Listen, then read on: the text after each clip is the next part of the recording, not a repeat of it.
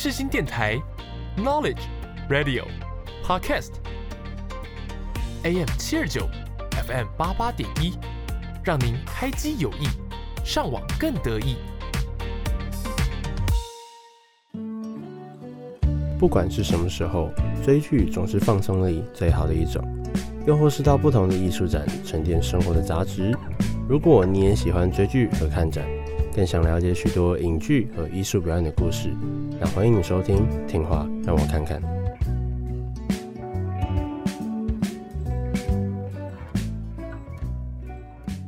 您现在所收听的节目是下午一点半的《听话让我看看》，本集将为大家介绍的电影是《发条的橘子》。三二一。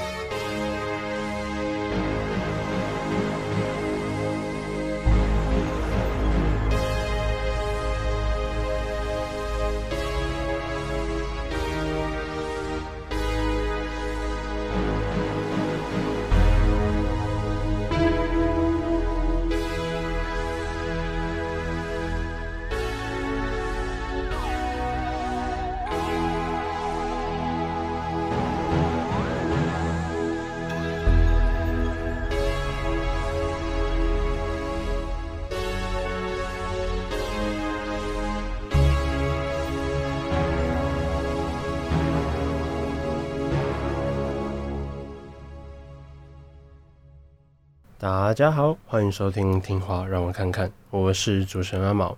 现在是录音时间九月五号的下午两点十五分。今天呢要介绍的电影是继 EP 八后的库布里克导演系列的第二集。如果还没有收听过第八集的听众朋友们，不妨收听完本集后再往前回顾一下第八集所介绍的鬼片哦。不过我回到今天的主题——发条橘子身上，本部电影就我个人认为呢是。库伯里克导演专题放映的五部电影中最容易看懂，也是最颇具讨论空间的一部电影。而在电影开场前的音乐，也是由和鬼店同一位作曲家 Randy Couros 所谱曲配乐的《发条的橘子》电影主题曲。那究竟是什么电影？连导演自己也将其归类为禁片，甚至间接引起许多的暴力案件，直到了导演的离世后才正式的解禁。就算如此，却也被誉为七零年代最具影响力的电影之一。就让我来为各位介绍一下吧。但是在进入下个单元之前，我们也先来听听这首在电影里具有一定程度重要性的音乐，而它正是由被称为乐圣的贝多芬所作曲的第九号交响曲。但你应该会问说，为什么它这么重要？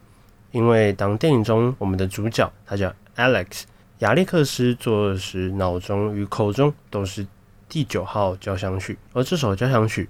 昂扬向上，并象征光明以及积极，常常用来表示欢乐。电影中呢，就是用如此美妙的音乐来反衬恐怖的画面，造成视觉与视觉对立的不协调感。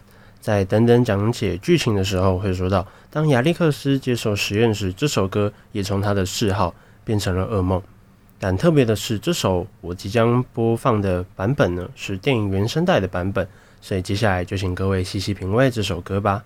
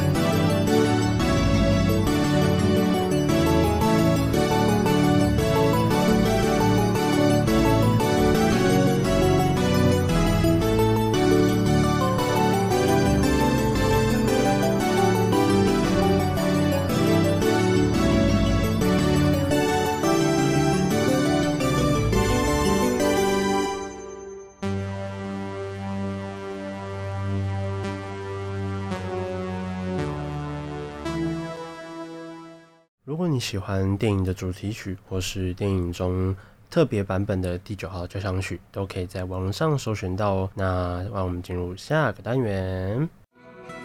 你的背包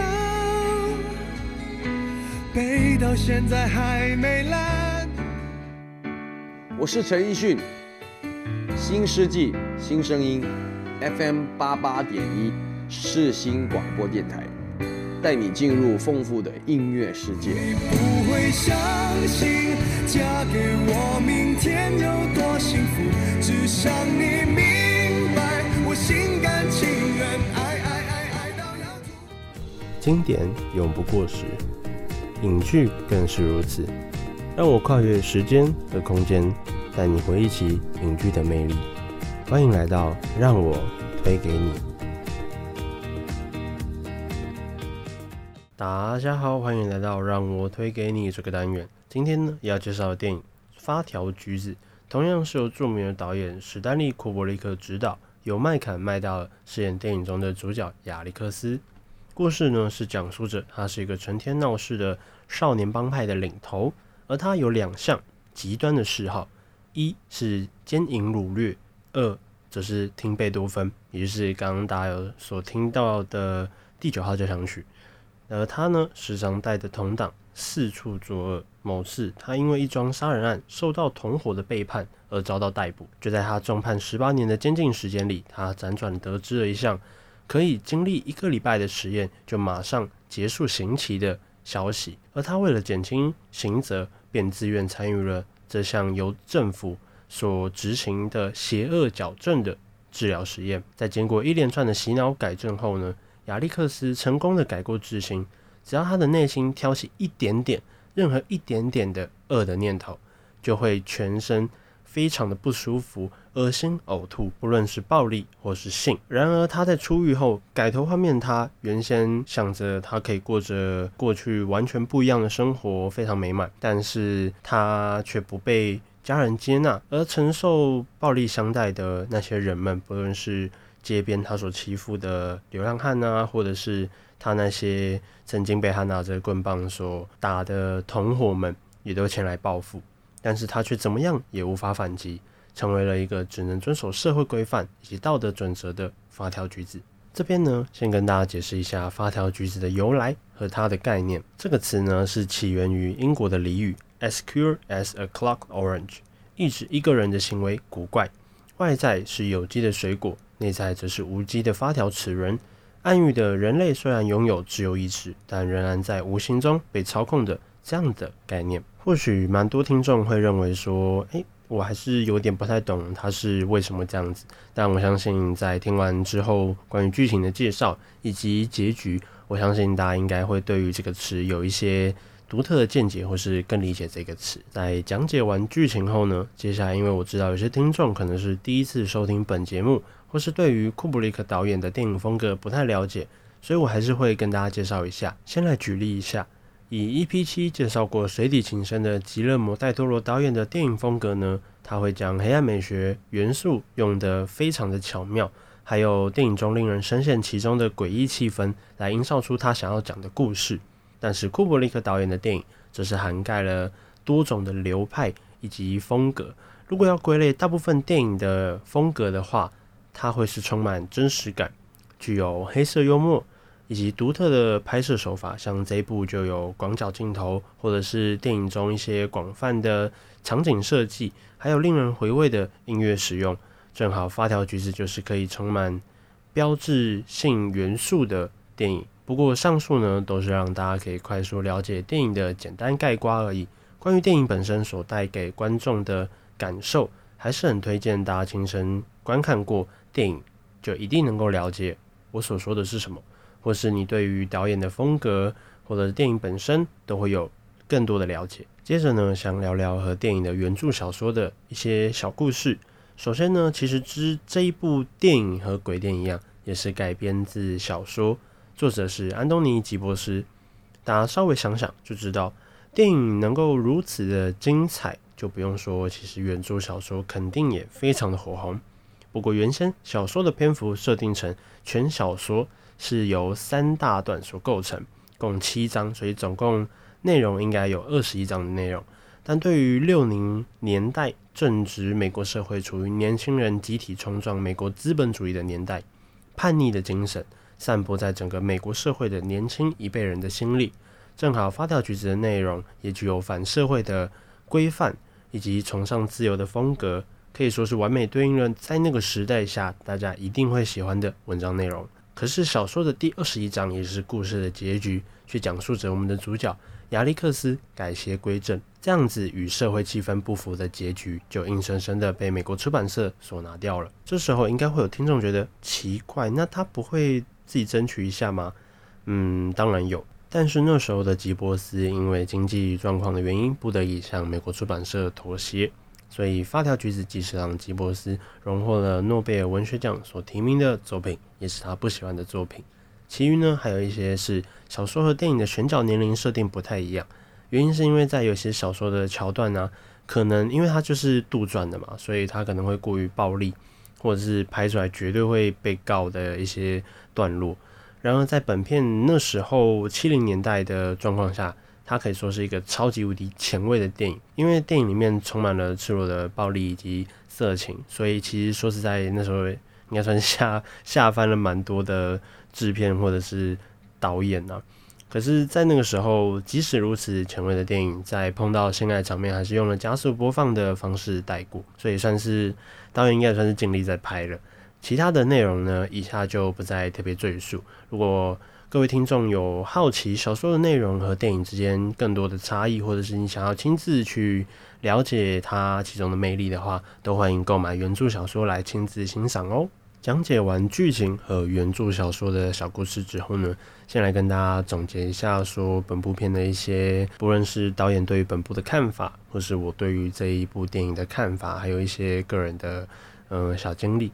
现在跟大家说，库布里克导演他自己。就说过，他描述本片呢是一出社会的讽刺剧，质问行为学派与心理制约是否可能成为极权政府的新式危险武器，将公民变成听话的小机器人。再来呢，想跟大家分享一下我的想法。其实本部电影的主轴很明显，甚至电影里面的桥段和角色都有把它表达出来。将导演的说法简化，其实就是自由的意志。不论是电影中亚历克斯，或者是政府对于自由的滥用，还有亚历克斯对于呃监狱牧师选择的自由，都是电影的重点。刚前面所说的自由的滥用，亚历克斯呢，他滥用了自己的自由，做尽了许多的坏事。另外是政府的非人道实验，也就是呃邪恶矫正的那一项实验，他利用了。亚历克斯作为自己的斗争工具，这也就是他们所滥用的自由。而后者，呃，关于选择的自由，则是在经历政府呃非人道的实验后的亚历克斯，已经无法再选择任何一点的恶。外显的善良也不是他自己所选择的，所以他变成了和电影标题一样的发条橘子。另外呢，牧师可以说是在这整部电影里面一个。嗯，算是最正向的角色了吧？我觉得，因为他一再的批评那像邪恶矫正实验，他希望大家在监狱里面的大家啦，要良善是要从呃这句话其实就是从电影里面他亲口说出来的，良善要从内心散发出来，是自由选择。人若无法选择，就再也不是人了。他停止做错事，也失去了做道德选择的能力，就是这样的一句话。也就让他非常有道德感的那一面展露给观众。电影呢是以自由为主轴，对上了社会秩序，该如何平衡两者，也是一个即使到了现在，我们仍然可能会难以取舍的电车难题。符合道德还有社会规范，都是我们所追求的。但今天如果它的背后是人为强迫，那种善还是真善吗？大家可以呃好好想想。诸如此类的问题，都是我认为电影想传达给我们的。我们可以用道德谴责伤害他人的犯人，但更重要的是，我们应该要了解那个犯人后续的刑罚和处置，而不是一昧的将犯人装上发条，剥夺属于他们的自由。接下来呢，想说一下看这部电影自己的经历。这部呢，我过去其实也有看过，不过一开始其实是在呃网络看过电影的海报而已。如果大家在呃了解这部电影的，就是可能看过这部电影或对这一部电影有一些了解的，就知道它的海报应该算是一个你在网上可能搜寻一些东西，它蛮容易跑出来的经典海报。后来呢，在升大学的暑假期间，因为疫情爆发嘛，又窝在家里，又没什么事好做，所以呢，我就在记事本列了一个关于想看电影的表单。于是呢，在我看完《鬼店》之后，《发条橘子》这部电影，呃，我没有看，我先看了其他其他电影，然后它就像是某种想法或是东西一直萦绕在我的心头。即使开学了，我还没看到它，所以心里就一直想着，我真的好想看，好想看，好想看。所以呢，我才在某个开学的假日把它看完。当然，看完的我受到了电影内容的震撼，因为说实在的，电影里亚历克斯参加实验的那些片段，让我觉得嗯不太舒服。因为画面啊、音乐啊，以及亚历克斯他的惨叫声诸多的总和，使得我在看完后，对于电影真的是超级印象深刻。所以呢，也是我在大荧幕上最期待在看到的电影之一。所以再说一次，这一次呢，呃，能够因为国家电影及视听文化中心所举办的史丹利·库布里克专题放映，在电影院，我享受到了最高规格的电影体验，真的很开心，真的超级不一样。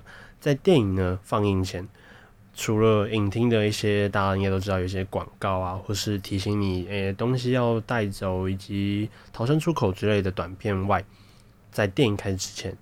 居然也有超级无敌老的那种放映提醒，画面中间有一个，就是就我印象来说啦，画面中间有一个大大的十八禁，下面也写着内容涉及暴力啊，适应未满十八岁请勿观赏之类的字样。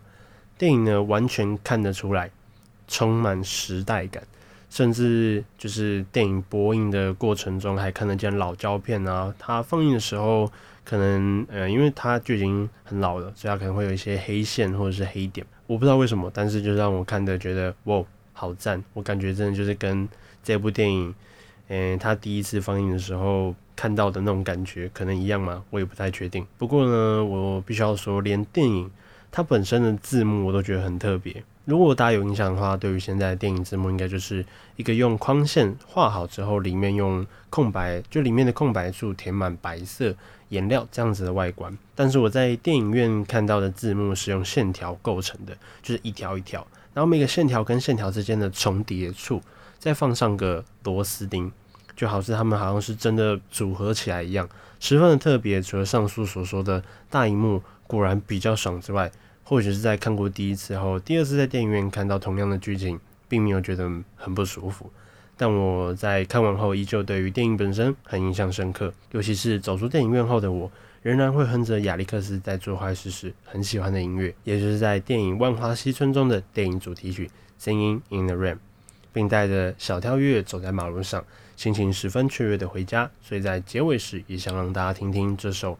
朗朗上口，由 j e n e Kelly 所演唱的《Singing in the Rain》做结尾吧。但是呢，在最后结尾之前呢，想要送给大家由发条橘子作者他自己曾经所说过的名言：人被赋予了自由意志，可由此来选择善恶。只能行善或者作恶的人，就成了发条橘子。也就是说，它外表是有机物，具有可爱的色彩与之意。实际上，它仅仅是发条玩具，由的上帝或者是恶魔或者无所不能的国家所操控。而国家也就是现在现代啦，日益取代了前面的两者嘛。彻底的善与彻底的恶一样没有人性。重要的是道德的选择题，恶与善必须共存，以便道德选择权的行使。这也就是安东尼·吉伯斯所说过的话。那非常感谢大家今天的收听，我是主持人阿毛。如果你喜欢本节目的话，欢迎到 IG 搜寻“听话让我看看”或输入 “lemicc 零欧零”都可以找到哦。如果想收听过去的集数，也可以在 s o u n、Spotify、Apple Podcast 或是世新电台官网以及 APP 收听到哦。希望大家呢都能成为一个明辨是非、了解是非对错的人哦。那谢谢大家，下一个礼拜我们同一时间再见面喽，拜拜。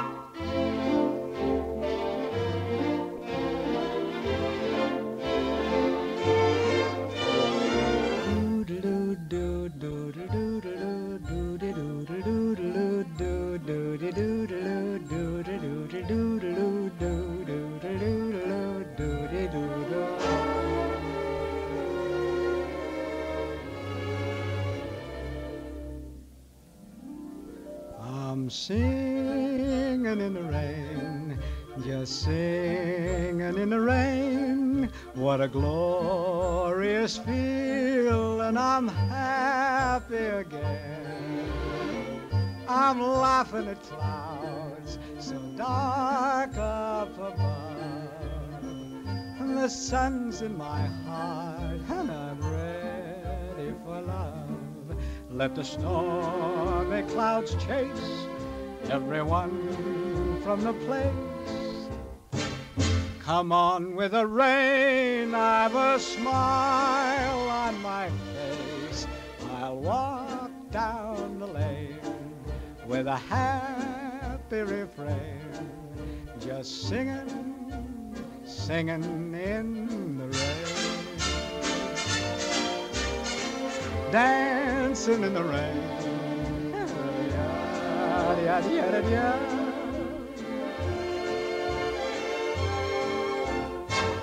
I'm happy again.